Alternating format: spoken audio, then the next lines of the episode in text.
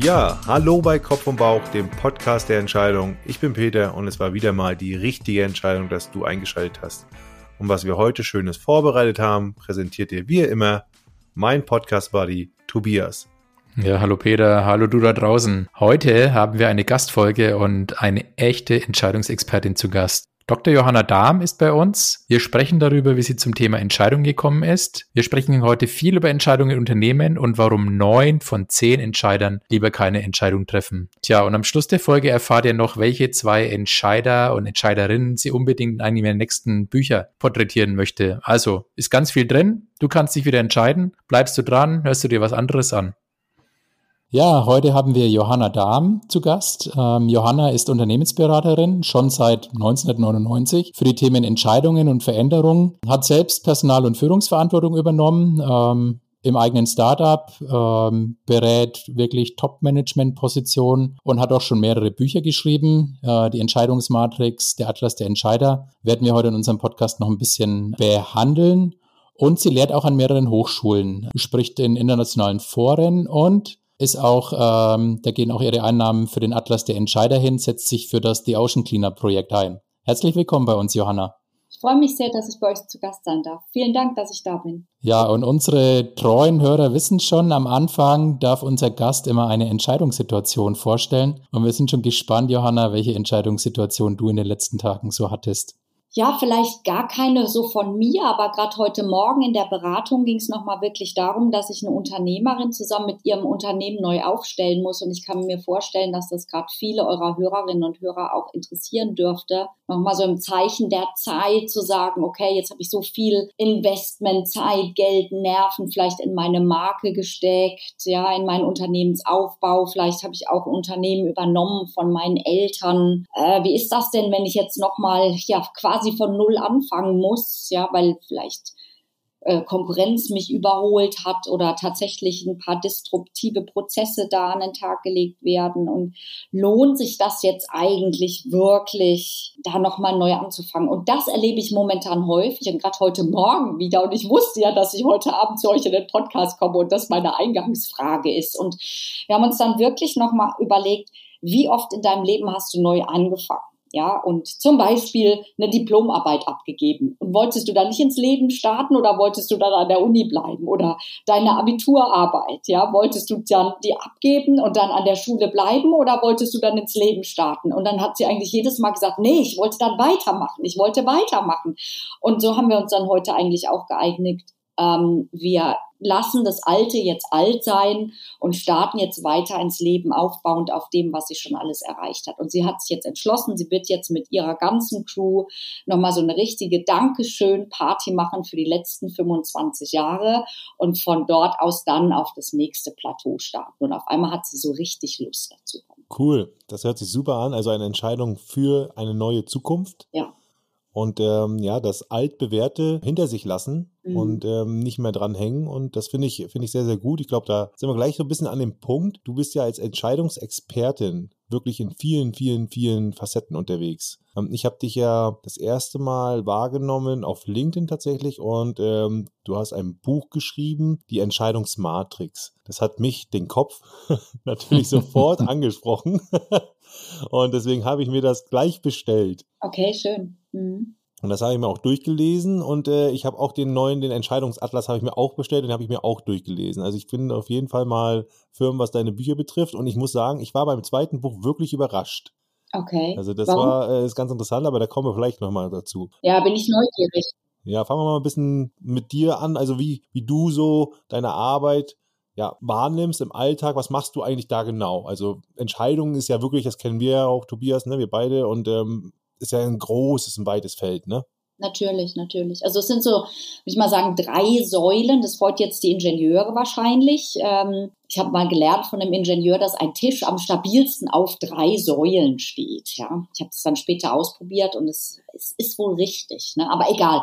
Also so drei Säulen im weitesten Sinne. Das eine ist tatsächlich Prozessberatung, dass ich Unternehmen tatsächlich in Prozessen berate. Das äh, sind im weitesten Sinne Transformation, Innovation, ähm, äh, auch durchaus mal Nachfolgeplanung, alles was so dazugehört, äh, solche Prozesse, wo immer wieder Entscheidungen anstehen, die dann halt weitreichend sind sind, weil das kennt ihr. Wenn irgendwo ein Engpass ist im Unternehmen und man versucht oder tatsächlich löst diesen Engpass, dann kommt ja der nächste auch schon hinterher und eine Entscheidung, die jagt ja dann sozusagen die nächste. Äh, und es ist ja nicht mit einer Entscheidung getan, so dass ich dann bei mhm. vielen Unternehmen eigentlich dann in ja, ich darf sagen, ein gern gesehener Gast bin, aber nicht so wie die Unternehmensberater, die sich dann quasi schon ein Büro dort einrichten, sondern ich versuche einfach sehr viel Wissen im Unternehmen zu lassen und auch die Leute zu befähigen, dort die Entscheidungen mehr, mehr alleine zu treffen. Also das ist so mal Säule Nummer eins. Säule Nummer zwei ist tatsächlich auch im, im Einzelcoaching, im Eins zu eins dann wirklich mit den Führungskräften, mit den Entscheidern, auch mit den Experten dann wirklich viel zusammenzuarbeiten. Was ist eigentlich Entscheidungskompetenz? Ähm, welche Wahlmöglichkeiten hat man? Ähm, da vielleicht ein ganz kurzes Beispiel. Es kam mal jemand zu mir, der gesagt hat, er hätte jetzt mal alle Möglichkeiten auf ein Tableau gebracht und hat mir dann einen Entscheidungsbaum äh, mitgebracht, der dann wirklich so 217 oder 18 Entscheidungsmöglichkeiten hatte. Und ich habe dann gesagt, okay, jetzt zeig mir mal wirklich, outline mir mal die zwei oder drei wirklich sich voneinander weit möglichst unterscheidenden, aber auch einzig realistischen. Und da hat er dann wirklich den halben Tag für gebraucht, aber am Ende hat er dann gesagt, eigentlich kommt nur noch tatsächlich eine in Frage.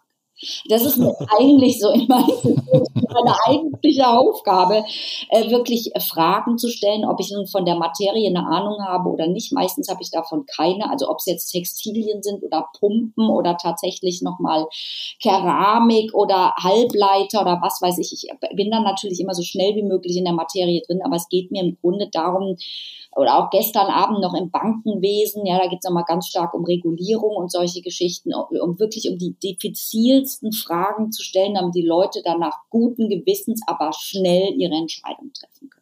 Da arbeite ich sehr methodisch. Und das Dritte ist dann, das ehrt mich natürlich sehr, ähm, in die Reichweite zu gehen.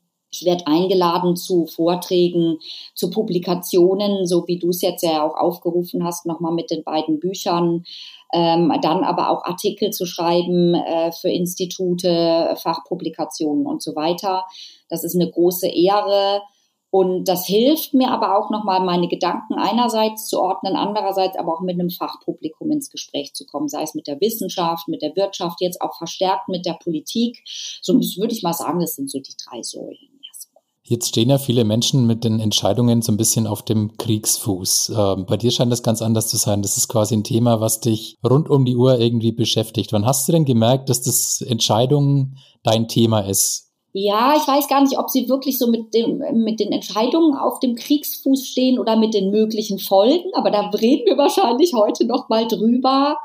Ähm, ich hatte äh, gar nicht so wirklich die Wahl, ob Entscheidungen so mein Thema sind oder nicht. Ich ähm, habe eine Entscheidung getroffen in meinem Leben, die ist auch recht populär, nämlich dass ich mich gegen den elterlichen Betrieb entschieden habe. Das hatte mehrere Gründe. Also ich, ich komme aus einem mehreren, mehrere Generationen Unternehmen. Meine Eltern hatten einen äh, medizinischen Betrieb, da war eine Praxis dabei, ein Labor und dann nochmal so eine Forschungsabteilung. Und es war klar, dass ich als Einzelkind eben auch dann in die vierte Generation überführen würde. Mir war das damals aber gar nicht so klar. Im Gegenteil, mir war klar, dass ich das nicht machen würde. Und äh, dann auch meinem Vater gesagt habe, du mache ich nicht. Und ähm, dann war ich aber vor der Qual der Wahl, was mache ich dann? Habe halt Geisteswissenschaften studiert und äh, mein Vater hat dann einfach gesagt, gut, du kannst machen, was du willst, aber finanzieren tue ich es dir nicht. Und dann habe ich halt mit drei Nebenjobs mein Studium finanziert. Und der erste, der dann mir irgendwie meine solide, ein solides Grundeinkommen sozusagen geboten hat, war damals mein Doktorvater, der dann gesagt hat, okay, du kannst promovieren und kriegst auch ein Stipendium, du musst halt forschen und lehren und die Doktorarbeit gleichzeitig machen und musst mir helfen ähm, an der Uni Köln. Damals war das, ich habe ja zweimal die Uni gewechselt, ein, äh, ein Institut aufzubauen. Und damals mit der Wirtschaft und der Wissenschaft irgendwie so eine Art Plattform, eine, Diskurs, eine Diskursplattform aufzubauen. So, das habe ich damals gemacht und dazu kam eben auch einfach, dass ich Studierende damals beraten habe, was die denn nach dem Studium tatsächlich machen sollen.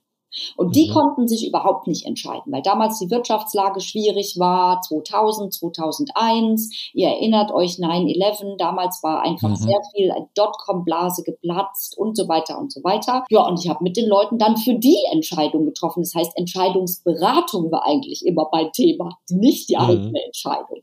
So, und so kam es aber, dass immer mehr Leute, sogar von anderen Universitäten zu mir kamen. Mich haben Leute angerufen, weil ich denen empfohlen worden bin. Irgendwann kamen die Wirtschaftsvertreter zu mir und haben gesagt, wir brauchen dich. So bin ich dann zu meinem ersten Start-up gekommen, weil Henkel mir einen Blankoscheck gab. Also lauter solche Sachen. Entscheidungsberatung war, glaube ich, schon immer mein Thema. Ob ich so eine gute Entscheiderin bin, weiß ich gar nicht. Ist es denn vielleicht sogar so, dass man besser Entscheidungen ja, vorbereiten oder unterstützen kann, wenn man nicht involviert ist, also wenn man den Outside View anlegt. Ähm, jetzt vielleicht so als du als Expertin weißt ja schon gewisse Entscheidungsregeln, Methoden, Tools, Vorgehensweisen, Situationen einzuschätzen. Ja, das ist eine sehr interessante Frage. Äh, schau, eins meiner Nebenfächer war Wirtschaftsphilosophie und ich habe mich deswegen immer sehr dafür interessiert, was Menschen wollen was Motivatoren, Motive sind von Menschen, wie Motivation eigentlich funktioniert. Und ähm, habe aber meine Ziele aus der Beratung immer rausgehalten. Und ich glaube, das ist ganz wichtig, wenn man Menschen berät, dass man die eigenen Ziele, die eigenen Absichten da immer raushält. Ja, also Kant hat das immer das interesselose Wohlgefallen genannt. Ja, und ähm, ich habe immer gesehen, dass es Leidenschaften gibt und Emotionen auf der einen Seite, also was Menschen ja immer so alles momentan so wollen und wo ihre Emotionen hingehen und ihr Traum und die Herzöffnung und so weiter. Und auf der anderen Seite, das ist vielleicht das Ärztekind in mir, sehe ich halt Dinge, die getan werden müssen und die man dann leidenschaftlich verfolgen kann. Und äh, ich gehöre zu den Menschen, die sehen, was getan werden muss und kann dann sagen, was ich leidenschaftlich verfolge und dann habe ich immer wieder Menschen getroffen, die irgendwie nicht so richtig wussten, was sie wollten, nicht erkannt haben, was getan werden muss, aber auch nicht ihre Leidenschaften kannten. Die hatten es immer schwer mit dem Entscheiden. Und äh, schon sehr früh habe ich bei den Menschen, die irgendwie einen Sensus hatten für das, was Menschen brauchten, was ein Markt brauchte, wohin jemand tendierte und dann ihre Leidenschaften da einbrachten, da hatte ich sie immer sehr einfach. Ja, dann habe ich immer gesagt, okay, lass uns doch ein Ziel setzen, lass uns das leidenschaftlich verfolgen und selbst wenn es dann irgendwie mal einen Umweg gibt, wenn es mal einen, einen, Missstand gibt, einen Engpass, dann machen wir es irgendwie, irgendwie anders, aber wir haben ein Ziel. Ja? Bei den Leuten, die irgendwie immer so sich gefragt haben, will ich das oder will ich lieber das oder was ist meine Leidenschaft, die sich so immer so sehr nach innen gerichtet haben und nicht so nach dem, was irgendjemand anders braucht oder wem man irgendwas Gutes tun kann, oder einen, einen Engpass lösen kann, einen Schmerz lindern kann, würden meine Eltern sagen, ja.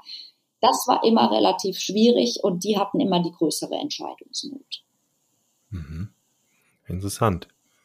Das äh, klingt ja gar nicht so, als wenn man jetzt sagen würde, man könnte das einfach so rational, ähm, ohne Gefühle und Emotionen, ohne mit sich selbst gute Entscheidungen treffen. Also man muss dann schon schauen, dass man da seine, ja, sich selbst ganz gut kennt, oder? Mit sich selbst im Reinen ist. Ja, beziehungsweise man, man muss das vielleicht gar nicht immer alles so allein entscheiden. Es ist von vornherein einfach vielleicht gut, wenn man Dinge auch mal mit anderen äh, bespricht, mhm. ja, oder sagt, äh, du, es ist völlig in Ordnung, wenn man sich da mal eine Hilfe holt. Denn, also gerade in Deutschland, ich weiß nicht, wie ihr das seht, scheint es ja auch immer noch ganz toll äh, zu sein, wenn man etwas erreicht, was man alleine erreicht hat. Ja, wenn man etwas entschieden hat, was man alleine entschieden hat. Ähm, das ist nach wie vor eine Leistung, dann eine gute Leistung ist, wenn man sie alleine äh, durchgeboxt hat. Ja, und ich finde halt, dass man auch in Entscheidungssituationen oder gerade bei diesem, ich lerne mich mal selbst kennen, gerade in jungen Jahren, so Ausbildung, Studium, äh, wenn man da nochmal äh, sich jemand vielleicht an die Seite holt und sagt, du, wie, wie empfindest du mich denn? Was ist denn dein Fremdblick auf mich? Weil so ein Selbstblick ist ja die eine Sache, Selbstwahrnehmung, eine Fremdwahrnehmung, aber vielleicht was ganz anderes. Haben wir da vor Angst vielleicht, vor diesem, vor dieser, ich sag mal, vor diesem Judgment von jemandem, der von außen guckt, vielleicht, dass der was sagt, was ich vielleicht schon, ja, vielleicht auch vor mir selbst äh, nicht so richtig zugeben will oder so? Ja, das ist jetzt schon wieder interessant. Also äh, Angst bedeutet ja dann gleich wieder verurteilt zu werden. Aber es kann ja vielleicht zunächst mal sein, dass jemand dir auch mal eine Stärke von dir herausarbeitet, die du selbst gar nicht gesehen hast. Hm. Oder dass jemand auch sagt, äh, da hast du noch zwei, drei Facetten, die du selbst an dir gar nicht so wahrnimmst. Ähm, oder die du in deinem eigenen Wertesystem vielleicht gar nicht so gewichtet hast. Mhm. Ja, es muss ja gar kein Urteil sein. Du hast Judgment gesagt und das ist das Interessante beim Entscheiden auch, dass wir immer denken, etwas sei gleich so final, sei gleich so ein Urteil. Mhm. Dabei bedeutet ja eine Entscheidung auch immer wieder nur ein vorläufiges, wenn du willst, Judgment oder Urteil. Mhm. Es ist ja nie irgendwas final. Auch in der Beratung heute denken ja Leute, sie müssten dann gleich und ich höre das auch oft, deswegen zitiere ich es jetzt mal so, bis zu ihrem Lebensende irgendetwas tun. Ja? Dabei ist ja auch eine Entscheidung immer wieder nur eine vorläufige, ähm, ein vorläufiger, ein vorläufiges Weg einschlagen. Richtungswechsel ja? vielleicht, genau, ja. Hm. Eine Richtungswechsel, ja, von mir aus, schön gesagt. Und dass man dann eben sagt, okay, man probiert sich bis dahin mal aus und dann sagt man halt, okay, man evaluiert das und wenn es dann passt, dann geht man da weiter oder man justiert eben nochmal nach.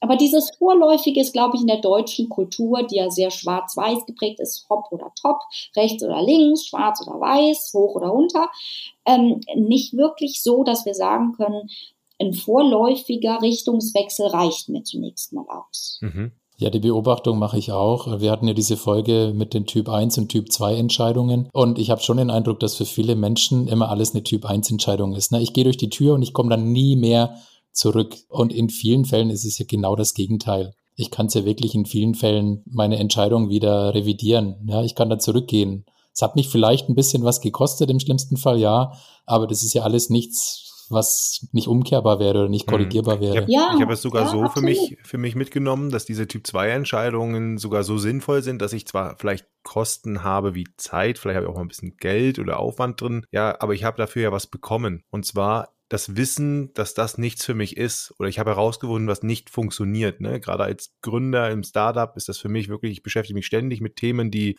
für mich neu sind, wo ich lernen muss, wo teilweise andere auch nicht wissen, was los ist. Keiner kann mir sagen, wie es richtig ist. Und da muss ich herausfinden, und zwar schnellstmöglich, was für mich oder auch für mein Unternehmen funktioniert. Und auch im Pokern setze ich nicht, um das Spiel zu gewinnen zum Beispiel, sondern ich setze, um Informationen zu bekommen. Ja, ist auch so ein, so ein Thema, so, so ein kleiner Kniff. Also ich, ich bringe was rein, ich entscheide schnell, um im Endeffekt Informationen zu bekommen. Und das ist so, wenn man das so sieht, dann ist es eine, ist eine Entscheidung, jetzt das zu machen, nicht unbedingt das, so wie Johanna, du das schon gesagt hast, dass ich das mein Leben Ende machen soll. Ja, ist ja keine Heirat mit der, mit der Entscheidung, ja, sondern das ist im Endeffekt was anderes, ja. Ja, zumal die meisten Leute ja gar nicht heiraten, um bis ans Lebensende Stimmt, selbst da ist es ja reversibel. Das ist auch mal ein anderes Thema. Ist ja nochmal ein ganz anderes Thema. Ah, schlechtes Beispiel. und mich wundert es auch sehr. Und ähm, ich meine, da sind wir ja gerade, ich, ich habe ja zwei Publikationen in der Pipeline und eine wirklich nochmal mit Experten. Da habe ich auch eine, eine, eine hochrangige Pädagogin aus Luxemburg dabei, die sich genau mit diesem Phänomen beschäftigt. In der Kindheit und in der Jugend probieren wir uns aus ja, also da, da treffen wir gar keine Entscheidung, um sie für die Ewigkeit zu treffen. Aber irgendwann kommen wir zu diesem Tipping Point, ja, wo wir dann uns fürchten davon, nochmal einen Schritt zurückzumachen. Das ist ganz, ganz spannend. Ich freue mich dann schon sehr, wenn wir diese Publikation vorlegen können, weil ich meine, du entscheidest dich nicht für ein Studium, um ewig zu studieren, sondern um dann damit was anderes zu machen. Hm. Ja, Du entscheidest dich nicht für, keine Ahnung, ein Hobby, um dann Profifußballer zu werden. Hm. Ja? Oder, oder, oder du entscheidest dich nicht für ein Musikinstrument, um äh, dann damit dein Geld zu verdienen, sondern vielleicht um in deiner Freizeit in einer Big Band irgendwas zu spielen. Aber irgendwann sagen wir dann, nein, du musst nur noch alles auf eine Karte setzen. Du gehst sogar in Vertriebstrainings und der, der Trainer erzählt dir, du darfst keinen Plan B haben, was ich inzwischen sträflich finde. Ja, du musst dich, man hört das ja immer wieder, fokussier dich, spezialisier dich. Ja, ich, es, ist, es ja. ist sicherlich irgendwo in einer gewissen in gewissen Facette vielleicht auch richtig, dass man mal seine Kräfte findet vielleicht und nicht irgendwie tausend Töpfe ja. bedient. Aber ich finde auch, ein Mensch, also mir geht zumindest so, ist auch mehr als nur ein Thema. Also ich, und ich möchte vielleicht auch mehr. Ne? Also, oh, oh ja. ja, ja. Also ich bin da jetzt mal, um mal zu sagen, ich bin halt eben nicht nur der Ingenieur gewesen So, und das hat ja. mir halt nicht gereicht, das jeden Tag zehn Stunden zu machen. Jetzt ist es aber auch so, dass wir hier speziell in Deutschland natürlich auch aus einer Kultur kommen, die, was haben wir denn eigentlich gemacht? Ja, Erster Weltkrieg, dann wieder aufgebaut, Zweiter Weltkrieg wieder aufgebaut, dann wirklich alleine auf eine Sache fokussiert, nämlich auf das, Geld verdienen, also wirklich auf den Umsatz. Ja, wenn du also nicht dein Einfamilienhaus, dein Garten, dein Gartenzaun hattest, dann warst du ja in der Gesellschaft nicht wirklich anerkannt. Ja, also das the German Dream, das mussten wir ja alle leben. Und wer das nicht mitgelebt hat, der war ja ein Hippie oder der war ein Hottentott oder der war irgendwie nicht ganz zurechnungsfähig. Ja. ja? Und das haben wir jetzt wirklich über Generationen, mal die letzten 70 Jahre gelebt. Das, das, das, das, das schreibt sich in eine DNA auch einfach ein. Ja. Und ähm, ich meine, du musst jetzt nur mal irgendwie Spiegel Online die ganzen Live-Schaltungen verfolgen, wenn da jetzt jemand kommt, als Mann zum Beispiel, und hat jetzt irgendwie längere Haare oder hat so ein, wie heißt das? Irokesen? Äh, Zopf. Nein, äh, diesen, diesen, ja, Genau, ja. Dann sind die ersten 50 Wortbeiträge auf jeden Fall, der soll zunächst mal zum Friseur gehen. ja, der hat bestimmt Schulden oder sowas. Also wir haben immer noch die Stereotypen, dass alle Leute gleich aussehen müssen und dass sie alle dasselbe machen müssen. Äh, dann, wenn jemand keinen Schulabschluss hat, dann ist es nichts. Hat jemand aber studiert, ist es auch nichts, weil dann ist er ja äh, wiederum nicht fürs Handwerk geeignet. Wenn alle studieren, ist es nichts. Wenn jetzt jemand aber keinen Schulabschluss hat, ist es nichts. Also die, die, und da sind wir auch schon wieder bei diesen Mehrheitsentscheidungen. Die Mehrheit entscheidet momentan einfach noch darüber, wie der Mensch in Deutschland zu sein hat. Ja, und ich warne ja auch immer vor diesen Mehrheitsentscheidungen. Also da bin ich ja völlig dagegen und, und, und fordere und fördere auch Individualentscheidungen, damit wir ja auch in der Geschichte nicht zurückfallen. Also das ist für mich ein ganz. Mehrheitsentscheid ist ja, wenn er reproduziert, geführt ja eigentlich die Prägung und damit eigentlich nur das Denken, wie es mal früher war oder wie es jetzt sein sollte. Das merkt man ja auch, dass sich äh, gewisse Themen ähm, weiterentwickeln, finde ich. Also man, man wird ja, ja, schlauer. Also es ist ja auch irgendwie unsere geistige Evolution. Wir, es gibt bessere Studien, es gibt bessere Erkenntnisse über bestimmte Themen. Ja, ob das jetzt äh, ja. ein Thema Gendern ist oder so. Wenn man sich da mit anderen Leuten unterhält, da kommen dann natürlich diese typischen Themen wie, ja, das stört, das ist schwierig und weiß ich was. Dann sage ich, ja, das verstehe ich auch. Aber es ist nun mal auch untersucht, man weiß, dass man damit ein Einfluss hat, der nichts kostet, äh, um halt eben im Endeffekt eine ja, Gleichberechtigung zwischen Mann und Frau besser darzustellen. Das ist doch ein Grund genug. Und äh, so, solche Themen werden aber sofort darauf abgelehnt, weil es einem halt, ich nenne es mal jetzt ungewohnt vorkommt, ja, oder weil es jetzt stört. Ne, es ist so ein bisschen. Also kurze Anekdote ja. dazu, wenn ich das bitte machen darf. Ich, bitte, ja. bitte. Also ich, ich war kürzlich äh, zu einem internationalen Kongress eingeladen äh, und da ging es wirklich um Global Mobility and Sustainability und ich war als einzige Frau eingeladen. Ja, also kannst du dir vorstellen, ich bin einzige Frau in einem Saal voller Männer und ich war die letzte Vortragende. Mein Amt war da tatsächlich als Entscheidungsexpertin die Punkte der einzelnen Vorträge auch noch mal ein bisschen ähm, zu hinterfragen, also zu sammeln und zu hinterfragen. Das heißt, ich habe gar keinen Vortrag vorbereitet, sondern ich hatte wirklich die Challenge, die ganzen Ergebnisse zu nehmen, zu emulgieren und dann ja salopp zusammen meinen Senf dazu zu geben oder auch noch mal ein bisschen zu challengen, ja, was ich auch gemacht habe. Ich habe aber eröffnet mit meine Herren, ich danke Ihnen wirklich für Ihre Toleranz, mich hier als einzige Frau ja wirklich auch anzuhören. Da sind die auf die Barrikaden gegangen sind die auf die Barrikaden gegangen, weil es waren ja alles Professoren und so weiter und so weiter und haben mich also angegriffen, ich würde ihre Berufungspolitik nicht respektieren, weil sie jetzt so und so viel Frauen ähm, auf ähm, Dissertationsstellen und so weiter berufen hätten, habe ich gesagt, meine Herren, das, das rede ich ja alles nicht, das stelle ich ja nicht in Abrede. Aber hier in diesem Raum, rein numerisch, bin ich doch die einzige Frau.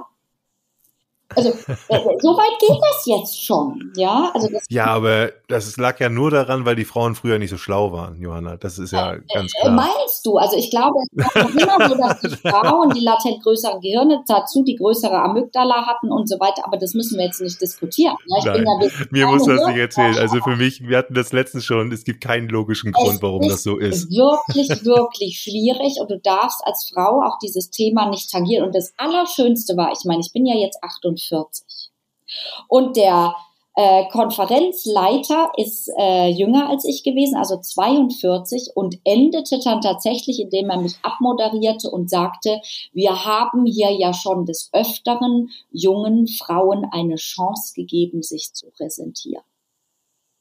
Also das war mit ja. Abstand das Peinlichste, was ich je erlebt habe. Ja? Also so viel zum ja. Thema Gendern, da müssen wir gar nicht die weibliche Sprachform nee, verwenden, damit es peinlich wird. Also so viel. Deswegen. Da hast du, da hast du den guten Willen der Herren nicht erkannt, oder wie? Also. Ich habe sehr viel guten Willen gezeigt, indem ich ihnen sehr viele Tipps gegeben habe, wie sie ihre, ihre äh, Forschungsergebnisse noch besser auf die Straße bekommen können, damit wir einen more sustainable planet hier auf jeden Fall haben können. Ich habe mein Bestes gegeben.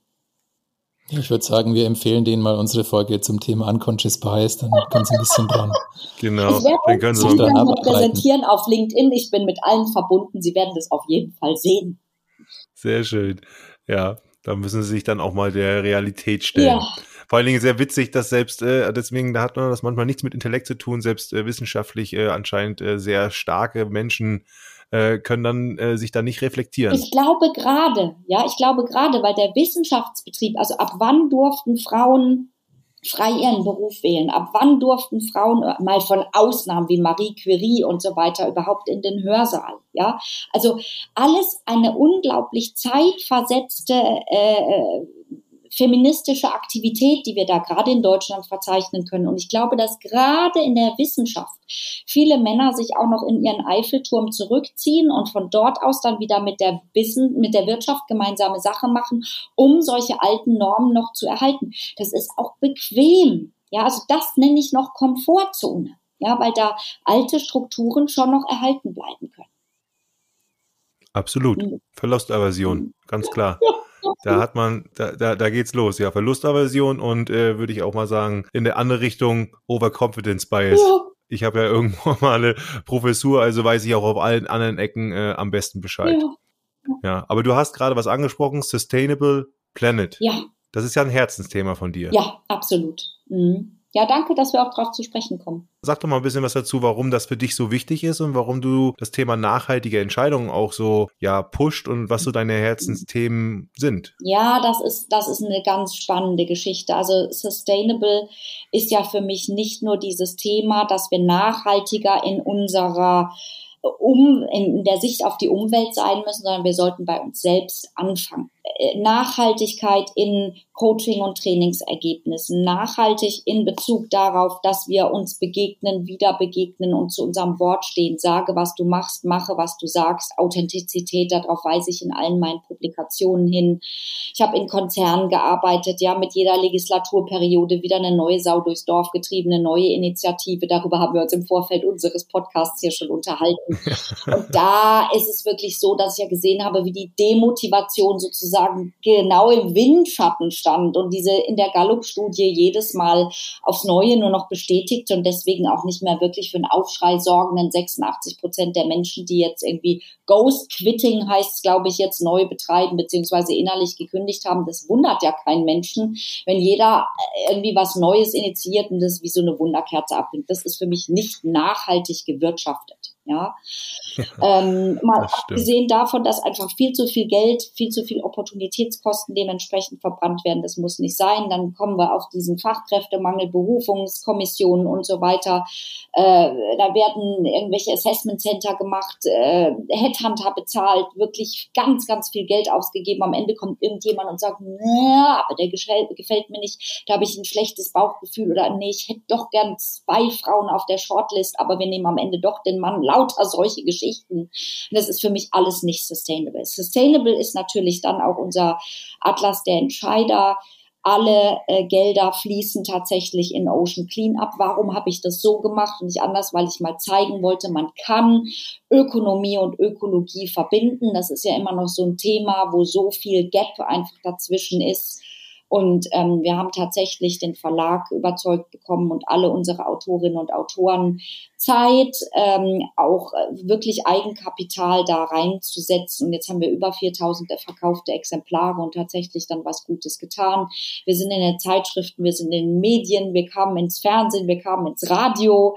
Äh, wir sind jetzt bei Band 2 und wir haben jetzt große Unternehmen, die uns da unterstützen. Und ich freue mich so unglaublich darüber, weil wir zeigen können, es geht ethisch zu wirtschaften, was uns ja immer alle absprechen, muss man sagen, Dieselskandal und Co. Ja, und es ist dieses Greenwashing, da mache ich einfach nicht mit. Das ist ein Herzensthema von mir. Warum? Ich saß irgendwann mit meinem Vater äh, vor allem dieser Drimek-Filme kennt ihr vielleicht noch. Ähm, und es war ein, ein Film, bei dem Ölkrise nochmal debattiert wurde. Und ich habe einen dieser Vögel, im, der nach Süden fliegen wollte, in einer Öllache wirklich verenden sehen und habe, glaube ich, zwei Tage mhm. durchgeheult. Und ab da war das Thema für mich klar. Äh, erstens vegetarisch leben, Tiere pflegen, aber nicht essen. Und das dritte war, wir hatten, ich bin 74er Jahrgang, damals hatten wir schon einen autofreien Sonntag. Also es gehen so viele Dinge, die wir haben wieder fallen lassen. Und äh, ja, da mussten dann meine Eltern, die ja Ärzte sind, jede Taube, die irgendwie angefahren wurde, jeden Igel, alles bei uns verarzten. Unsere Küche war ein Lazarett. Gekocht wurde da relativ wenig. Ja, und heute mache ich halt Bücher für die Umwelt. So einfach ist das. Also es geht. Es geht. Da zeigt jemand, Sehr dass cool. es geht. geht. Ja, es geht. Wunderbar. Ja. Auf den Atlas der Entscheider kommen wir gleich noch. Mich würde aber vorher noch was interessieren, ja. weil du berätst der Führungskräfte. Jetzt haben wir so ein bisschen das Thema angeschnitten, nachhaltige Entscheidungen. Warum tun sich Führungskräfte also generell relativ schwer mit Entscheidungen und, und warum beziehen die dieses Nachhaltigkeitsthema in ihre Entscheidungen oft gar nicht mit ein? Woran denkst du, liegt das? Wie viele Podcasts haben wir zur Verfügung? ich versuche es mal kurz zu machen. Also Boston Consulting Group und viele andere ähm, haben dazu große Studien gemacht. Ich auch.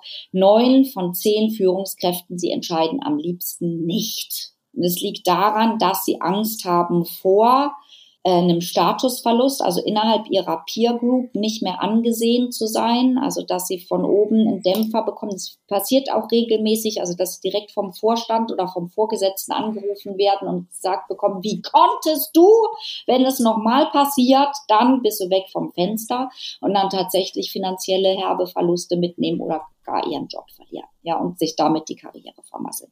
Also das sind die drei guten Gründe, warum sie am liebsten sich wegducken vor Entscheidungen, die äh, wegdelegieren oder dann tatsächlich sich so ein bisschen im Meeting umgucken und sagen, was macht mein direkter Vorgesetzter, was macht der Vorstand und die Hand dann so zehn Sekunden oder zehn Xtel Sekunden heben, nachdem der diejenigen Vorgesetzten die Hand gehoben haben genau. für oder gegen das, was zu entscheiden ist. Ja, also das meine ich auch mit Mehrheitsentscheidungen. Wir gucken immer, dass wir im Team nach dem Teamvorgesetzter, dem jeweiligen eben höheren, Ranghöheren eben entscheiden, damit es uns nicht schlecht geht. Ja, das ist so. Und das, das machen eben diese Hierarchien, diese Sandwich-Positionen, weil wir am Ende immer in so einer Abhängigkeit sind. Das kleine Schiffchen muss immer dem größeren Schiffchen ausweichen und das, das kennen wir auch in Startups ich berate ja auch Startups. Wo ist dein Geldgeber, dein Kapitalgeber? Der Kapitalgeber ist aber wieder von äh, Ranghöheren abhängig und am Ende äh, gewinnt ja doch immer die Bank.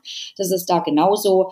Äh, es ist mit der Organspendeliste so, es ist mit allem immer so. Ja, hm. Und, und das macht es halt eben schwierig. Und wir haben wenig Leute, die sich trauen, die auch ein Rückgrat haben, aufzustehen und zu sagen, es mag ja sein, dass 80 Prozent dagegen sind, aber es ist Quatsch. Wir müssen es nochmal anders an. Aber ich kann dir auch sagen, was da passiert. Ich bin, äh, als es schon klar war, muss ja. man aber auch sagen, ja. erst dann war ich mutig, als es klar war, dass ich mein Unternehmen verlassen werde. Ja äh, bin ich genauso aufgestanden vor versammelter Mannschaft, als es eine Strategiesitzung gab. Da hieß es, wir wollen nachhaltig sein und äh, wir haben gerade verabschiedet, dass wir einen fast dreieinhalb Tonnen SUV mit einer Riesenbatterie äh, da reinbauen, der äh, extrem extrem schlechte CO2-Kennzahlen hatte.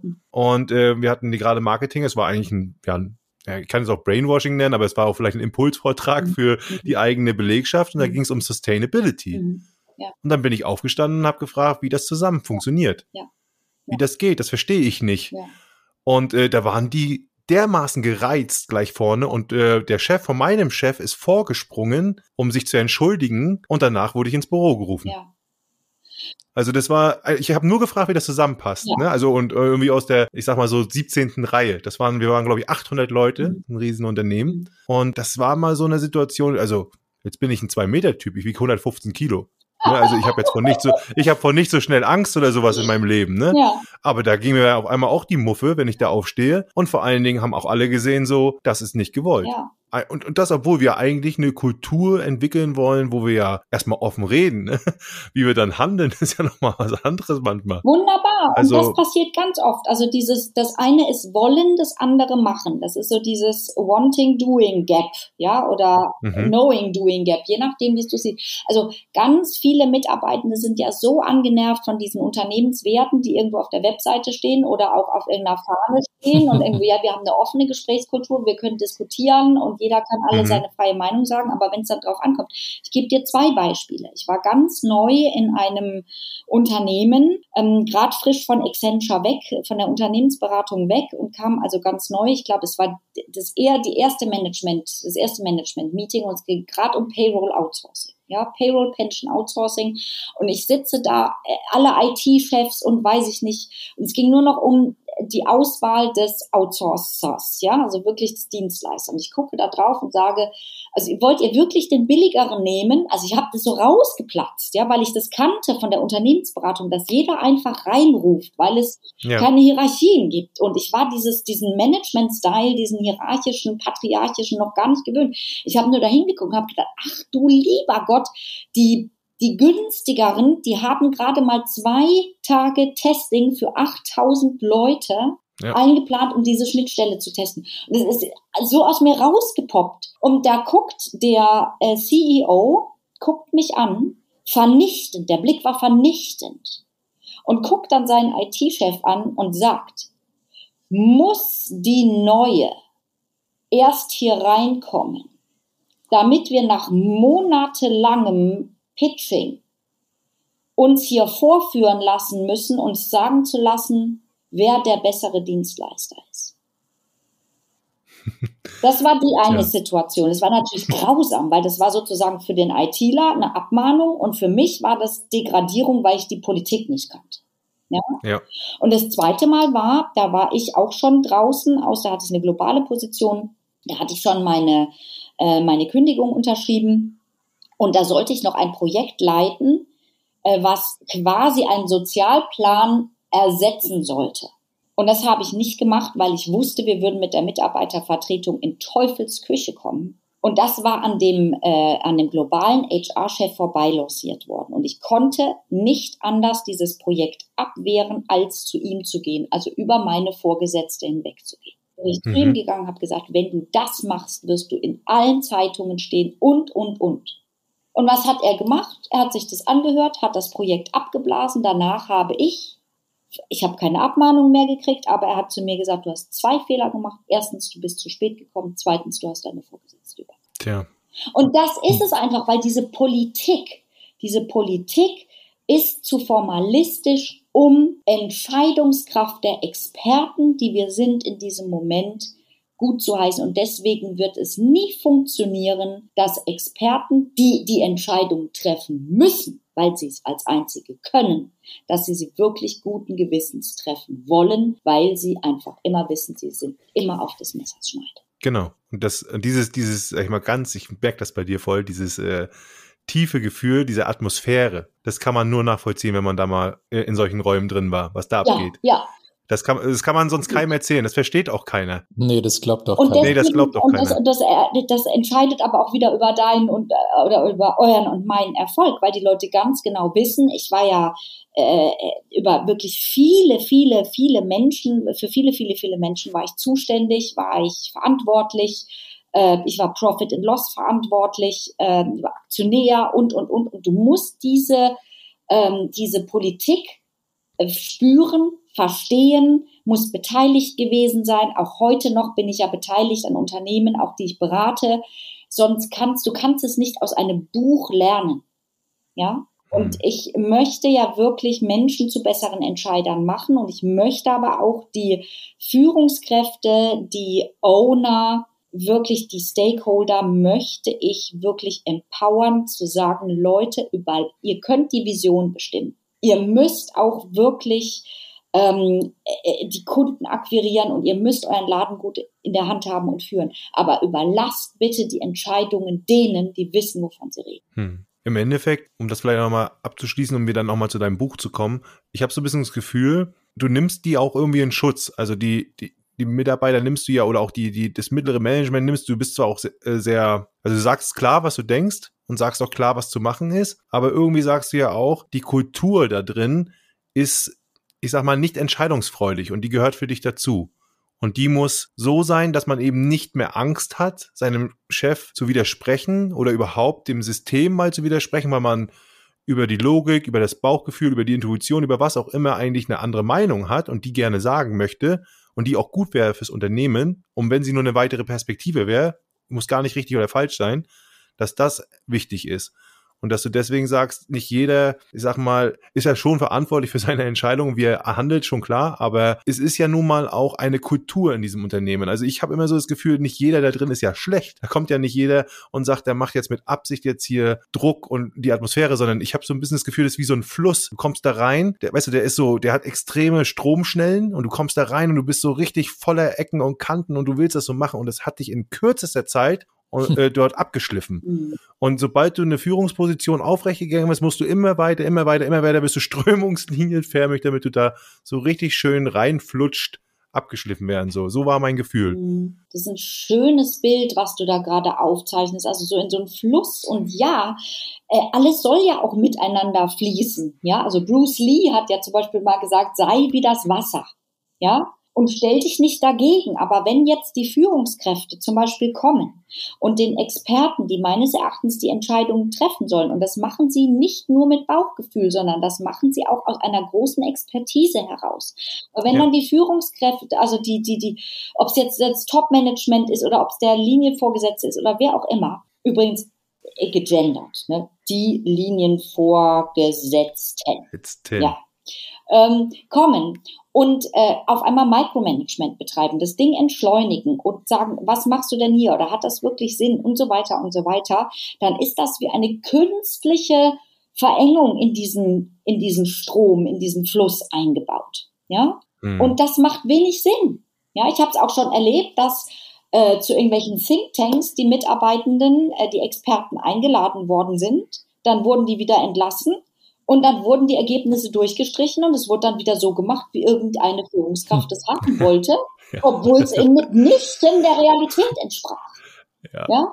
Sehr geil. Ja, ich kenne ich kenn solche Meetings sogar so, das war noch ganz, ganz zu Winterkorn-Zeiten war das noch, äh, ich kenne solche Meetings so, da haben sich bewusst die, nur die Leute gemeldet, die wussten, was die Führungskräfte hören wollten. Ja. ja. Und die anderen ja. waren ruhig. Und da wurden einfach, das war ein total interessantes Spiel, da wurden die Ideen, die die Führungskräfte eh schon vorher hatten, wurden da an die Tafel geschrieben und die anderen haben sich alle hingesetzt Exakt. und haben nichts gesagt, weil sie gesagt haben, sie wollen lieber die drei Prozent noch haben ja. am Ende des Jahres. Ja, das Brot ich esse, das Lied ich sinn. Und das kann aber wirklich nicht sein, weil, und da sind wir wieder bei der Mehrheitsentscheidung, weil wenn die Mehrheit einfach sehenden Auges nur um sich, also diese Cover My S Politik, ja, ähm, äh, also rette meinen Hintern, einfach entscheidet, ja, wir machen jetzt weiter mit dem Benziner nur weil es irgendjemand hören möchte. Aber es ist einfach verheerend, nicht nur weil äh, die Mehrheit der Kundschaft keinen Benziner mehr kauft, sondern weil wir auch 2030 oder 34 jetzt keine Benziner mehr auf den Markt bringen dürfen und es der Umwelt schadet. Äh, dann haben wir einfach keine Entscheidungsfreude, sondern wir haben einfach nur eine Ja-Sager. Aber es macht doch so viel Geld. Ja, Johanna, du kannst das doch nicht einfach, das macht so viel Geld. Äh, ja, ja, wobei, Peter, also so manche Nichtentscheidungen kostet ja auch ein Schweinegeld. Also wenn ich mir manchmal angucke, was Nichtentscheidungen kosten, ja. da frage ich mich immer, sehen die das nicht? Also Johanna, was, was waren so die teuerste Nichtentscheidung, die du erlebt hast? Also die teuerste Nichtentscheidung, die ich erlebt habe, war äh, gerade kürzlich, ihr erinnert euch noch an die, an die Flut im Ahrtal. Mhm. Also das ist jetzt also ein unmittelbares Beispiel. Da sollte die IT aus der Technik rausgelöst werden bei einem Hidden Champion.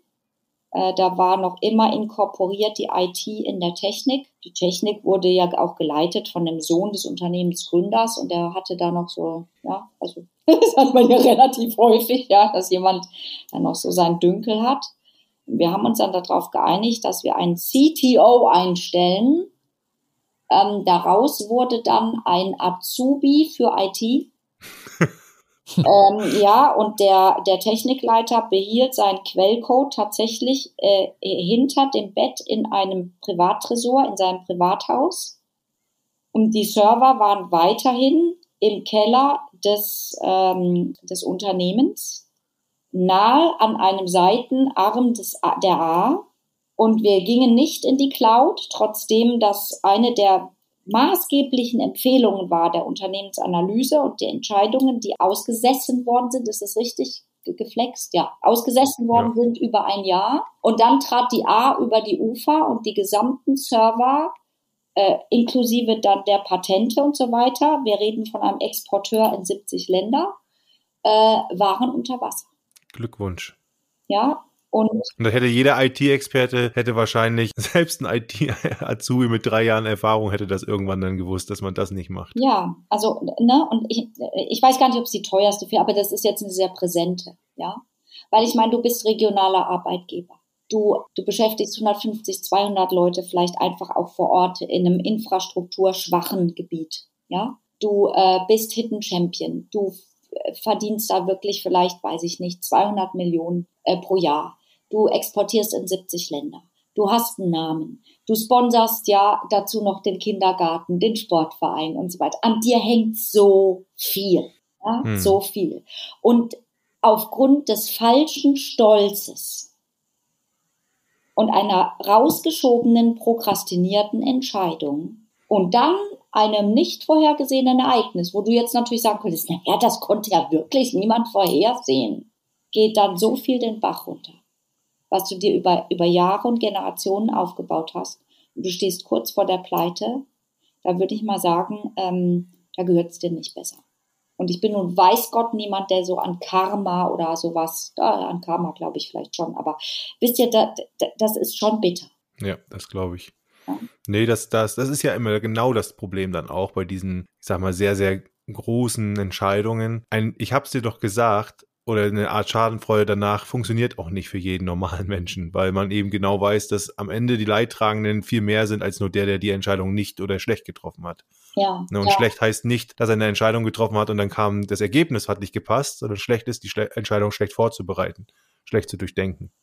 Ja, ja. ja und trotzdem und trotzdem neun von zehn, ja, obwohl es immer 10. wieder diese Beispiele gibt, obwohl es auf der Hand liegt, obwohl man sieht, was kann passieren bei einer nicht getroffenen, bei einer prokrastinierten Entscheidung. Trotzdem neun von zehn kriegen es nicht hin, weil so dieses, dieses Mehrheit, ich, ich will nicht schlecht dastehen, ich will meinen Status nicht verlieren, einfach stärker ist wie diese ganzen krassen Beispiele. Ich finde das echt absurd. Das heißt aber auch, Johanna, wenn ich dich richtig verstehe, ist es schon auch ein flammendes äh, Appell, eigentlich ein flammender Appell von dir, dass ich mit der Kultur am besten beginnen sollte. Ich kann ja auch Entscheidungen trainieren, glaube ich. Siehst du das auch so? Also ich kann das ja lernen. Also meine, meine Ansicht ist ja, dass wir das nie lernen, sondern irgendwie über Try and Error er Erfahrung maximal, aber Erfahrung kann uns auch extrem, ich sag mal, in eine schlechte Richtung ja äh, bringen. Und es gibt ja kein kein Studium, keine Ahnung, keine, keine Möglichkeit, keine Ausbildung, kein, kein richtiges, also ich zum Beispiel habe das jetzt nicht in meinem Leben irgendwo mal gesehen, ja, dass einer mal sagt, so, komm mal, dann machen wir mal das Fach Entscheidung,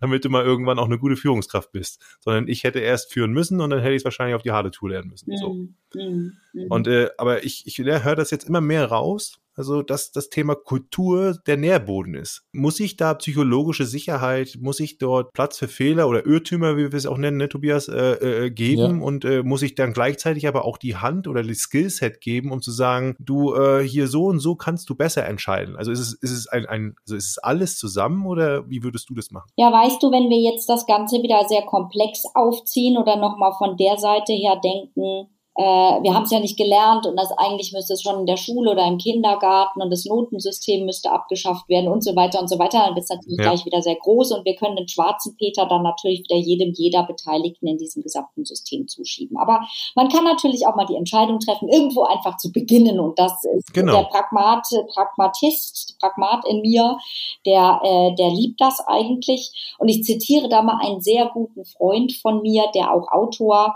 ähm, und jetzt Projektmanager für das zweite Buch ist, der sagt immer zu seinem eigenen Team, passt auf, liebe Leute, trefft Entscheidungen. Wenn es gut läuft, dann ist es euer Verdienst und ihr holt euch die Lorbeer.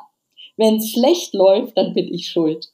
Und das ist ja, zum Beispiel ist schon mal etwas, wie man die Entscheidungsfreude von Menschen, vielleicht von seinem eigenen Team einfach mal trainieren kann. Ja, wagt was, fangt an mit kleinen Entscheidungen. Ich zum Beispiel, ich habe mal ein Team übernommen, da kam meine Assistentin damals und wollte, dass ich Bewirtungsbelege abzeichne. Dann habe ich mit ihr trainiert, dass sie dann erstmal ja bis 500 Euro abzeichnet. Dann haben wir das trainiert bis 1000 Euro. Irgendwann hat sie bis 30 und irgendwann hat sie 500.000 Euro abgezeichnet.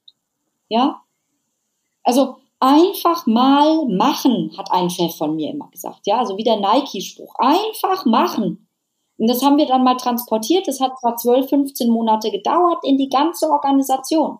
Und wir haben trainiert, wenn es gut läuft, dann sind es die Mitarbeitenden, wenn es schlecht läuft, dann muss der Chef gerade stehen. Aber er reicht mhm. den Frust nicht durch zu den Mitarbeitenden, wenn er einen Anschiss kriegt. Das ist erstmal wichtig. Ja, er führt niemand vor.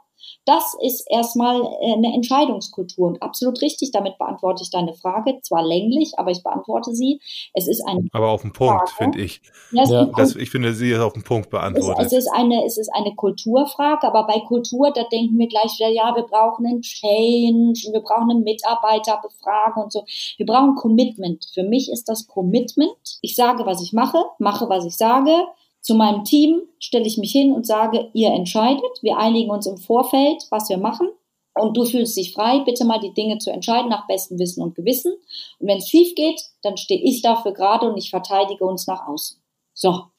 Ja, und das kann auch jede Führungskraft, die uns zuhört, machen. Da Absolut. muss ich keinen Chef fragen. Absolut.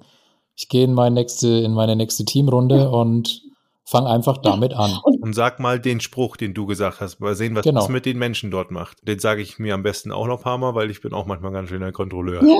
So, aber, aber das ist aber auch äh, für mich ein Wandel. Aber trotzdem anfangen, wie du schon sagst, und sich das auch mal so, wer Führungskraft sein will, ja, der hat eben auch muss es halt eben auch ein bisschen besser können, vielleicht dann mit, mit diesen Themen klarkommen, also für sich selbst, ja, also ein bisschen mehr diese für andere dann auch da sein. Und das nimmt er ja in dem mit auch für sich auf, ne? Also er nimmt ja dann hier die Last mal, erstmal die Angst heraus. Am Ende denkt der andere ja trotzdem nach. Also es ist ja totaler Quatsch, als wenn die jetzt rausgehen würden und sagen, so wie Tobias, der würfelt jetzt seine Entscheidung. das hat mir nämlich äh, auch schon die Zufallsfolge. Ja. Aber manchmal gibt das nämlich auch Sinn. Ja, das, das kann ich schon machen. Aber am Ende des Tages, du hast doch gerade eben das Thema Angst angesprochen. Ne? Und Angst ist eine, eine Emotion, die ich ernst nehmen muss. Weil die Leute, hm. die die Dinge ernst nehmen, und ich habe viele, viele Menschen in vielen Unternehmen getroffen, die ihren Job, die ihre Aufgabe, die das, was sie machen, wirklich ernst nehmen und gut machen wollen.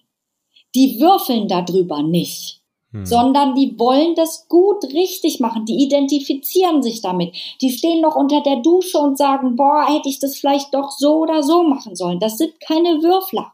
Ja? Genau. Sondern das sind Menschen, die, die holen sich darüber ihre Energie, ihre Wertschätzung, die wollen vom Chef nochmal einen Schulterklopfen dafür, dass, dann würfelst du nicht. Ja? Die sind intrinsisch motiviert. Das Total. kommt von innen. Ja. Total. Ja? Ja. So, die, die, die, die denken noch darüber nach. Weißt du noch, damals, als wir das Produkt hätten wir beibehalten müssen. Als ich zum Beispiel bei Siemens war im Turbinengeschäft, habe ich mal beraten. Ähm, da haben mir die Leute erzählt, wie es damals bei Siemens war. Oder bei Goodyear war ich auch mal. Wie es damals unter den Japanern bei Goodyear war und so weiter. Das sind keine Würfler. Ja, das sind Leute, die sind intrinsisch motiviert. Dann muss man die bitte auch entscheiden lassen, weil die kennen den Laden von oben bis unten, von rechts bis links. Die kennen jede Besenkammer. Und dann gehe ich bitte als Chef, als keine Ahnung, was für ein Farbingenieur oder hin oder her, gehe ich bitte hin und lass mir von den Leuten den Laden erklären und nicht umgekehrt. Ist ja eigentlich auch ein tolles Gefühl.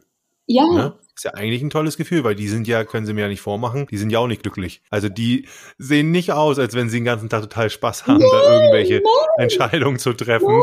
Äh, die sind ja, hängen ja genauso im Sandwich drin oder weiß ich was am Druck. Ist doch ein schönes ja. Gefühl, wenn ich weiß, ich kann mich auf den verlassen, der es eigentlich am besten ja. weiß. Ja, so und das hat am Ende des Tages was mit Vertrauen zu tun, weil gegen Angst hilft nur eine Sache, sich aufeinander verlassen und vertrauen. Ja, jetzt haben wir viel über die neun von zehn äh, Nichtentscheidern gesprochen. Es gibt ja aber auch die, die Success Stories. Und äh, da kommen wir jetzt zum endlich zum Atlas der Entscheider. Denn da drin sind 31 Menschen porträtiert, die entscheiden können, die sich für einen Weg entschieden haben, vielleicht auch schwierige Entscheidungen getroffen haben. Johanna, Frage an dich. Welche der 31 Geschichten hat dich am meisten bewegt?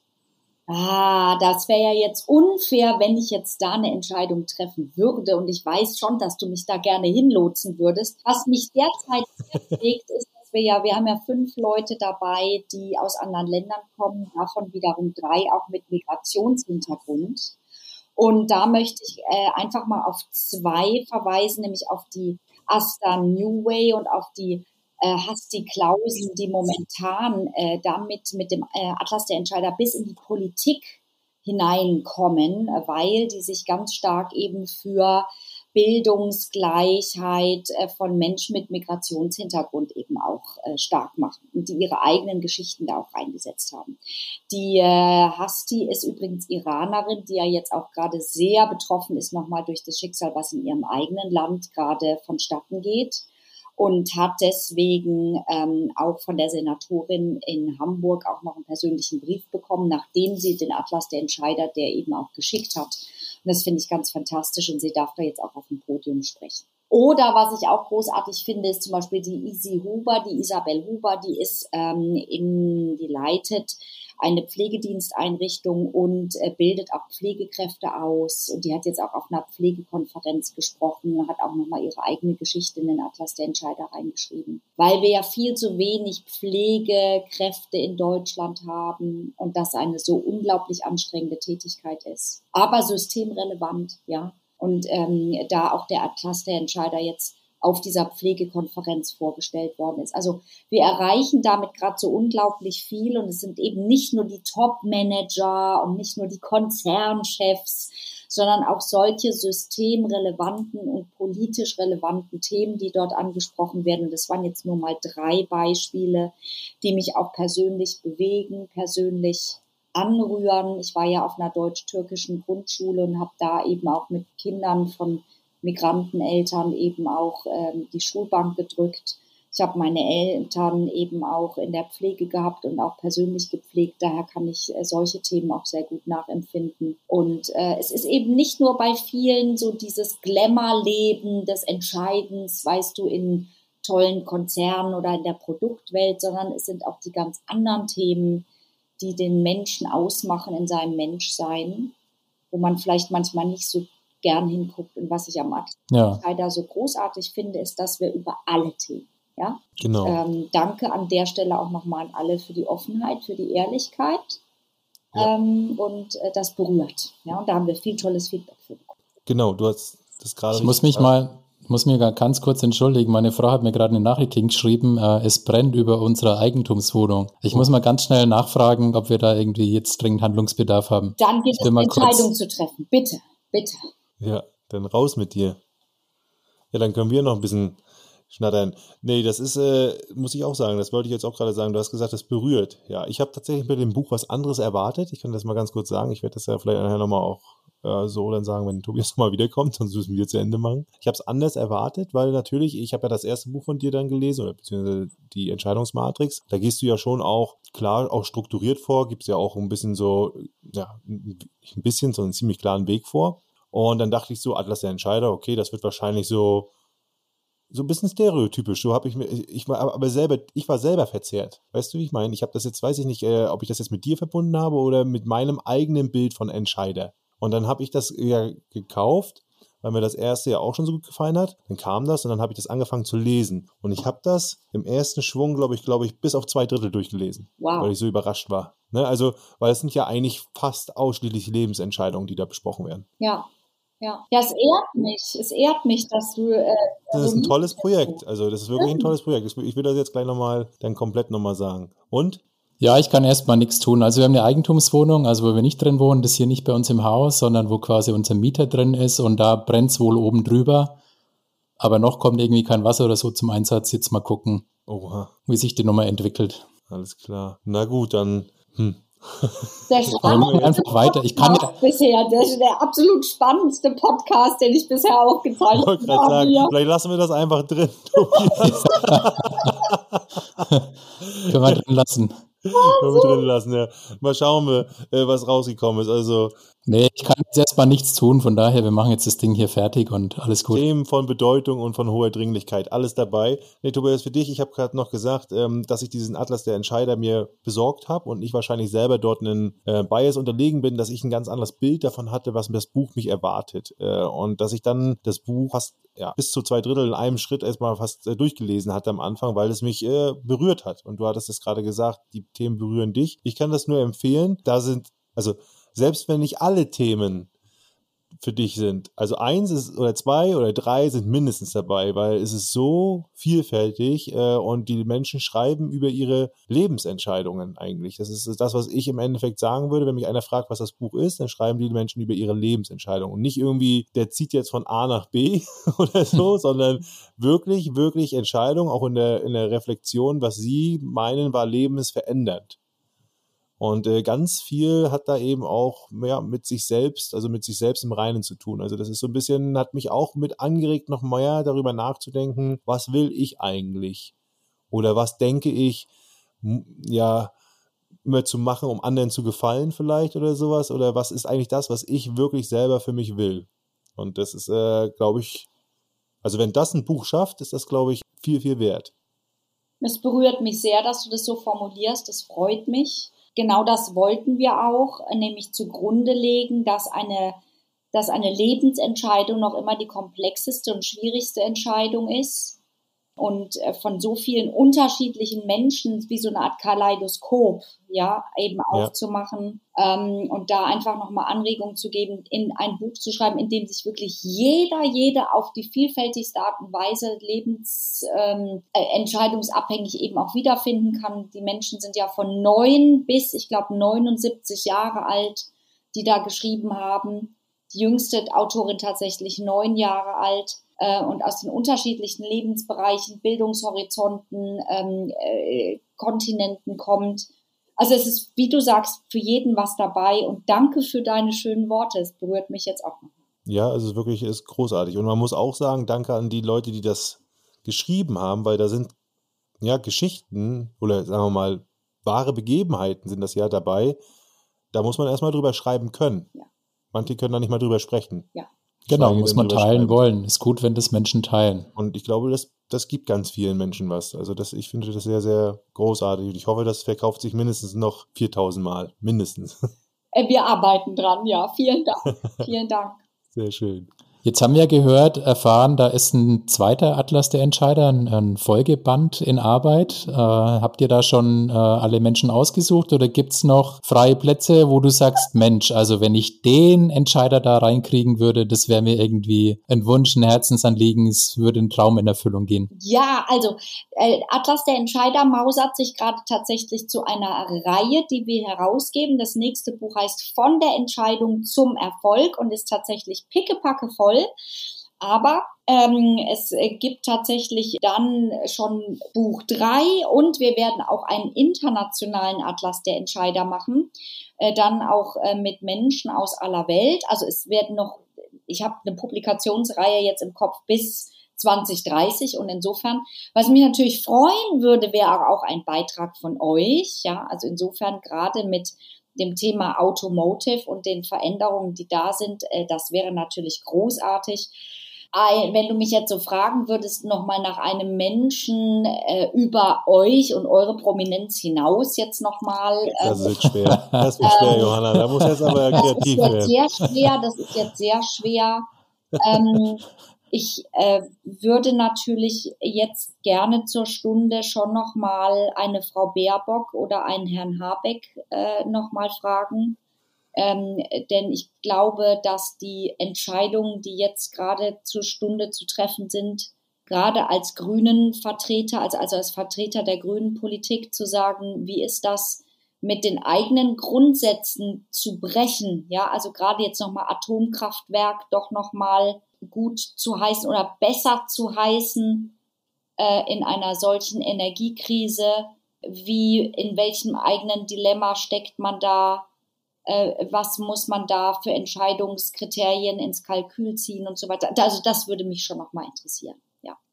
Ja. Oh ja, das würde mich auch total interessieren. Das würde mich auch interessieren. Also ja. wenn, ja. wenn du einen von den beiden da reinkriegst, äh, das würde mich auch interessieren, weil das ist natürlich dass äh, ja den Opportunismus dann wirklich auch zu besitzen, weil man sich im ja, Namen des Volkes eigentlich von seinen Wünschen und Zielen und vielleicht auch ja. Träumen gewissermaßen verabschieden ja. muss. Ja. Das bedarf es, also fand ich, äh, eines, eines Riesenformats und vor allen Dingen, wenn man dann noch dafür so niedergeknüppelt wird, äh, weil man ja eigentlich doch ein genau. Häuptling genau. wäre, äh, das finde ich, äh, ist, ist Wahnsinn. Also da, was da dann in der Mensch abgeht und wie die Entscheidungsfindung dann stand, also äh, stattfindet, das würde mich auch extrem interessieren, ja. Ja, also eine Entscheidung, glaube ich, im Rahmen der Werte an den Grenzen des eigenen Wertesystems oder vielleicht sogar noch darüber hinaus, weil man einfach sagt, äh, okay, ich muss mich da dem Schicksal des Volkes beugen. Äh, das ist, das ist, glaube ich, sehr herausfordernd, schwierig.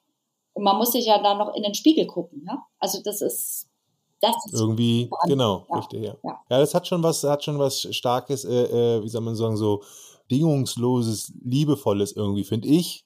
Aber das muss man dann auch erkennen, dass man sagt, man geht von seinen Prinzipien ja. eigentlich, für die man ja jahrelang politisch eingestanden ja. hat, äh, so schnell weg, äh, während andere da, glaube ich, reininterpretieren, ja. dem war nie was wert. Aber das ist halt vielleicht auch, wollte man das dann auch so sehen. Aber es würde mich auf jeden Fall mal interessieren, was bei dem Menschen dann abgeht in solchen Situationen. Ja, ja. Sehr, ja, und da gibt es ja den schön. Politiker und abhängig davon, also von der jeweiligen Rolle, dann gibt es ja auch den Menschen, dann gibt es den genau. Privatmann, da gibt es den, da gibt's den Ehemann und also de, de, jede Rolle von ihm ja, die sind da ja sehr ambig, ja, äh, die beschäftigen sich ja mit diesem Thema, also wie spricht er im Parlament darüber, wie spricht er mit seinen Parteigenossen darüber, wie spricht er mit seiner Frau darüber, also das sind ja äh, Gedanken, die, die würde ich gerne mal ein Stück weit mitgehen, um da diesen inneren Dialog einfach mal zu verstehen. Und ich glaube, der, der ist schon ergreifend, ja. Obwohl ich glaube, dass er, solange er noch im Amt ist, auch nicht wirklich dort drüber reden könnte. Ja, ja natürlich. Weiß ich nicht. Natürlich. Ich glaube, so, die, so richtig darüber äh, kann man dann sprechen, wenn man da, glaube ich, dann aus ja. dem Amt ausgeschieden ja. ist. Ansonsten gibt es da, glaube ich, viele Themen, wo ich mir manchmal denke, wenn er könnte, wie er wollte, oder sie könnte, wie er wollte, würde sie das vielleicht auch mal ein bisschen anders formulieren. Ja, ja absolut. Aber das ist ja auch,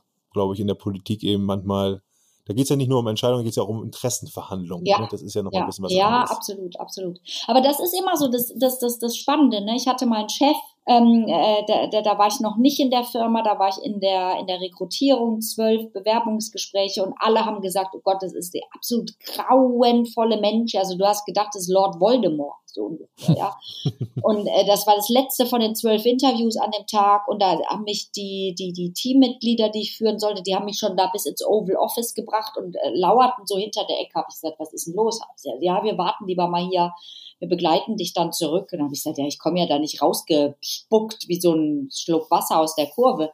Ja, wir warten lieber mal hier. Und dann bin ich da reingegangen, habe gedacht, hier will ich nicht arbeiten, wenn hier so eine Angstkultur herrscht. Und dann bin ich da reingegangen, dann stand der da und es war wirklich so 18 Grad in dem Raum und es war eisekalt und der stand auch so da in so einem eisgrauen Anzug. Und dann habe ich gedacht, nee, also ich nehme das Interview jetzt noch mit, aber arbeiten will ich hier nicht. Dann dreht er sich rum, bietet mir nichts zu trinken an, keinen Platz, sagt einfach nur, und, wie war's? Und dann habe ich gesagt, also Entschuldigung, können Sie mir mal bitte sagen, warum die Leute so eine Angst vor Ihnen haben? Ja. Und dann hat der in dem Moment wirklich wie äh, ausgewechselt, als hätte es einen Lichtschalter angemacht. Dann hat er gesagt, darüber lass uns bitte reden, setz dich. Der hat bei derselben Unternehmensberatung gearbeitet, äh, zu, bevor er diesen Job hatte wie ich und sagt, äh, das ist eine tolle Frage, die Leute wissen nicht, wovor ich Angst habe. Ja, ich verliere Patente, das ist, das ist, das ist, das ist. Da war, die, die, haben gar keine Ahnung. Die Leute kriegen nur mit, wie angespannt ich eigentlich bin. Da habe ich gesagt, ja, sollen wir das vielleicht mal irgendwie bitte vermitteln? Ja, also oftmals ist es ja so in so Angstkulturen, dass die Leute so einen inneren Dialog haben, dass die so unzulänglich werden. Und natürlich, ja, die Fremdwahrnehmung ist dann jetzt wie beim Habeck, ja, der spinnt, der weicht von seinen Werten ab, das, früher so, jetzt so, ja. Ähm, und, und, und genauso damals bei meinem Chef, ja, der, der hat sie ja nicht alle, der weiß gar nicht, wovon er redet, der ist immer so hermetisch und so weiter. Und der hat mich dann angestellt und ich habe dann tatsächlich es geschafft, zwischen Geschäftsleitung und den Leuten so zu vermitteln, dass am Ende sind die Hand in Hand gegangen. Wir haben das binnen 16 Monaten wirklich super gedreht bekommen. Das war eine Spitzenkommunikation. Spitze. Ja, also oftmals einfach mal über die Angst zu reden hilft schon. Ja, hm. das macht Entscheidungen oftmals so viel nachvollziehbar. Wenn man mal sagt, ich weiß selber nicht, wie es ausgeht, aber jetzt müssen wir es so und so machen. Ja, es ist vielleicht keine Entscheidung für die Ewigkeit, aber jetzt für den nächsten. Das hätte uns auch in Corona geholfen. Ja, wenn man zu sagen, wir werden nicht ewig Maske tragen, aber für die nächsten sechs, zwölf Monate müssen wir es so machen. Ja, wir ja. werden uns nicht jedes Jahr impfen lassen müssen, aber bis wir einigermaßen immun sind, müssen wir es tun. Ja, das hätte genau. uns geholfen, am Anfang transparent zu sein mit unserer Angst, mit unseren vorläufigen Entscheidungen. Da sind wir wieder am Anfang von unserem Gespräch. Das hätte uns ja. geholfen. Das hätte uns echt geholfen. Ja. Finde ich nochmal ein super Statement am Schluss. Jetzt schaue ich bei uns in die Ecke von unserem Podcast, von unserem virtuellen Podcaststudio und da sitzt eine schmollende Ada, oh. unsere Computerstimme. Denn die macht am Anfang immer eine Schnellfragerunde und wir haben im Eifer des Gefechts ganz unsere Schnellfragerunde verpasst, aber die holen wir jetzt nach. Ah. Bist du bereit? Ja, ich dachte, ich komme drum rum, aber bitte, dann ja. Fangen wir an. Die erste Frage lautet, Kopf oder Bauch? Bauch, Kopf, Bauch, Bauch. Zweite Frage. Auto oder Zug? Zug. Okay. Ja, ich habe kein Auto, also deswegen bitte. Bei dir ist also immer autofreier Sonntag. Ich, jeder Tag ist ein Sonntag, ja. Dann würde mich noch interessieren, LinkedIn oder Instagram? Beides. Bei der nächsten Frage gehen wir in die Gastronomie. Kölsch oder Appleboy? Weder noch völlig antialkoholisch. Ja, ich bin langweiliger Mensch, weißt du? Also das Gespräch mit dir war alles andere als langweilig. Letzte Frage. Jakobsweg oder Franziskusweg? Jakobs. 2010, gesamte spanische Seite, Französisch noch nicht, aber kommt noch. Du warst schon zweimal auf dem Jakobsweg unterwegs, oder? Ja, ich mache immer so abschnittsweise jetzt die anderen Strecken, auch so in Deutschland und so weiter, aber Spanisch komplettament. Mhm. Okay, gut. Ja, hast du schon. Äh, Ada ist zufrieden, konnte ihre fünf Fragen loswerden. Ja. Hast du noch einen Tipp oder irgendwie eine Lieblingsressource zum Thema Entscheidungen? Erstmal, entscheiden. Entscheiden hat immer was damit zu tun, dass du ein Ziel hast. Du machst dir bitte klar, was passiert schlimmstenfalls, wenn du das Ziel nicht erreichst und dann entscheidest du bitte so schnell wie möglich. Damit kommst du ganz, ganz gut durchs Leben. Das ist das Erste. Und das Zweite ist, dass du bitte ein Buch dir anschaffst neben der Entscheidungsmatrix und es das heißt Algorithmen für den Alltag von einem Mann, den ich unglaublich bewundere. Das ist Tom Griffiths, Harvard-Professor, äh, ITler, Soziologe. Ich weiß nicht, der Mann ist so gescheit, sieht auch gut aus, nicht so gut wie ihr, aber auch gut aus. Und der erklärt dir, warum wir für alle Entscheidungen zu lange brauchen, ob vom Traumpartner, Traumimmobilie, Aktienanlagen, mh, dann die, äh, wie sagt man, Konfiguration des Autos bis hin zu Teamauswahl, Mitarbeiterauswahl und so weiter. Wann höre ich auf, ja, nach dem optimalen also Parkplatz 37 Prozent der Zeit würden reichen, um die beste Entscheidung zu treffen. Daran, das ist ein geiles Buch. Das ist ein geiles also Buch. Also bitte ja. Einfach. Kennst du Peter? Kenn ich, ja. Ich habe es auf Englisch ja. äh, gelesen. Da war ja. ist wahrscheinlich nicht so viel hängen geblieben wie auf Deutsch. Vielleicht muss ich mir auf Deutsch das nochmal sehen. Aber ich, ich kenne da einige Sachen, ja sensationell. Oder Al hörst Algorithm als oder was by, weiß ne? ich. Ja. Genau. Also deswegen bitte einfach lesen, machen. Und vor allen Dingen, dritter Tipp, dritter Hack, machen. Einfach machen. Wunderbar. Perfektes Schlusswort. Einfach machen. Vielen, vielen Dank, liebe Johanna, sehr, sehr dass du da warst. Hat mir mega Spaß gemacht. Ja. Mir auch. Ohne Kölsch, ohne Appleboy, war richtig genial. Ja, Tobias, dann bleibt mir wieder nur zu fragen, what's next? Ja, jetzt hatten wir so viele Gastfolgen und Wissen-Quickies. Es wird Zeit mal wieder für den Entscheidungsdomian, so kurz vor Weihnachten. Aber wie es an Weihnachten so ist, äh, Geschenkverpackung rum. Ausgepackt wird es beim nächsten Mal, bleibt eine Überraschung. Das wird nämlich ein richtig dickes Geschenk. Und wenn ihr die Folge nicht verpassen wollt, dann folgt uns wie immer auf allen Plattformen, wo es einen Podcast gibt. Spotify, Apple, Google, Amazon, dieser, überall sind wir zu finden. Abonniert uns dort, drückt die Glocke, schreibt uns gerne auch auf LinkedIn an. Peter und Tobias, ihre Profile findet ihr wieder immer im Shownotes und gibt uns auch gerne Feedback, Sternebewertung oder Rezension. Wir freuen uns. Gibt uns Nachrichten, Zuschriften, was euch gefällt, was euch nicht gefällt. Gerne Feedback zu der Folge heute. Auch das Profil von Johanna findet ihr in den Shownotes. Das war Kopf und Bauch, der Podcast der Entscheidung. Und zum Ende, wie immer, One More Thing. Ja, und da packe ich heute noch ein One More Thing rein. Und zwar packen wir da ein Video aus dem wundervollen YouTube-Kanal von Johanna rein. Das Video hat den schönen Titel Netflix und Co. aus Serien entscheiden lernen. Ja, schaut's euch mal an, kurzes Video, äh, knappe fünf Minuten. Ich sag euch, es lohnt sich. Bis zum nächsten Mal. Ciao, ciao.